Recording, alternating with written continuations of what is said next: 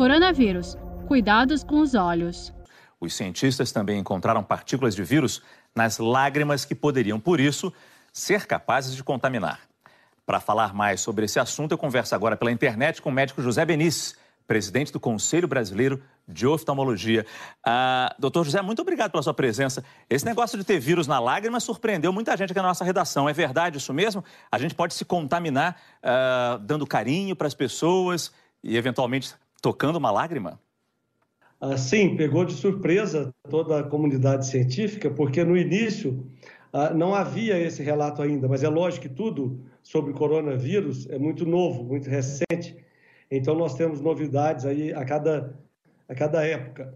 Então, realmente, o trabalho recente publicado mostra a presença de partículas de vírus ou vírus completos na lágrima e nas células epiteliais da mucosa conjuntival.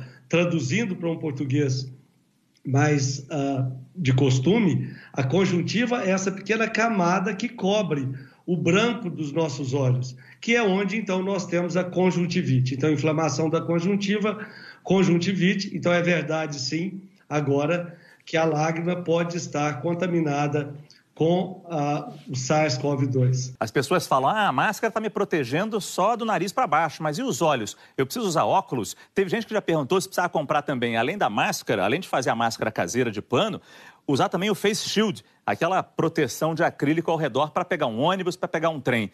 Isso é exagero, doutor? Sim, no momento, esse tipo de, de paramento não é recomendado para os pacientes comuns ainda. Quer dizer, aquelas pessoas que não têm ah, uma suspeita de coronavírus por infecção ou a confirmação, não é necessário usar o óculos de protetor como uma recomendação ah, constante.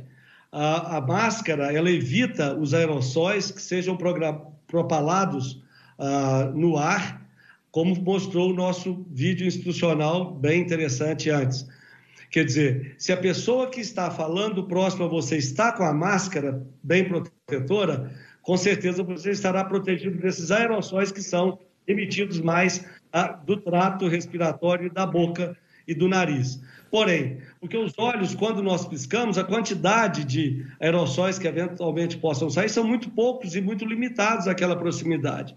Porém, no caso dos médicos que estão na linha de frente, enfermeiros e todo o pessoal de saúde, claro. quando o paciente tem uma suspeita de coronavírus e a, a confirmação, sim, aí é necessário usar óculos de proteção e até a máscara de proteção ou face shield, como você mencionou, naqueles casos do exame próximo entre o médico ou a equipe de enfermagem no trato com esse paciente.